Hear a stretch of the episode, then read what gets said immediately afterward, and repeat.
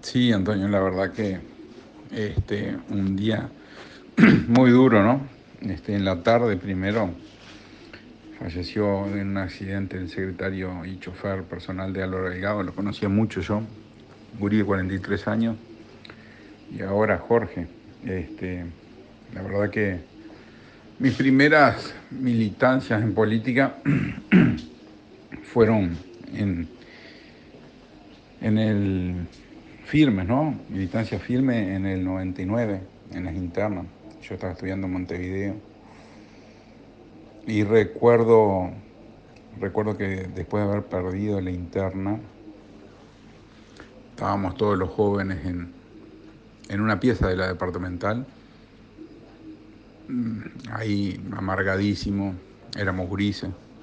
Y Jorge fue el único que, el único no, se arrimó ahí, se sentó con nosotros en el piso, nos dio ánimo y nos dijo, bueno, a levantarse y a seguir, que ahora hay un candidato único del partido para, para acompañar. Eso fueron las elecciones del 99, me acuerdo, y nos levantó todos los jóvenes que estábamos ahí en el piso, este, muy tristes, con, con un ánimo, ¿no? Un hombre de gran coraje, firme, frontal, duro, pero que siempre iba de frente.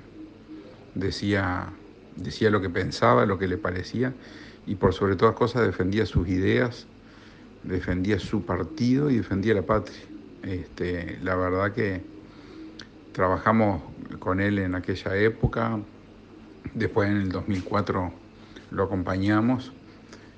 Eh, y bueno, después tomamos otros rumbos, pero, pero Jorge es un hombre de, de partido de toda la vida que sin duda nos va a hacer mucha falta al partido, al país, por la gran gestión que estaba haciendo en el Ministerio del Interior y que se fue en su gran momento, ¿no?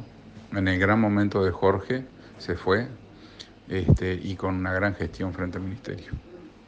Un abrazo, saludos.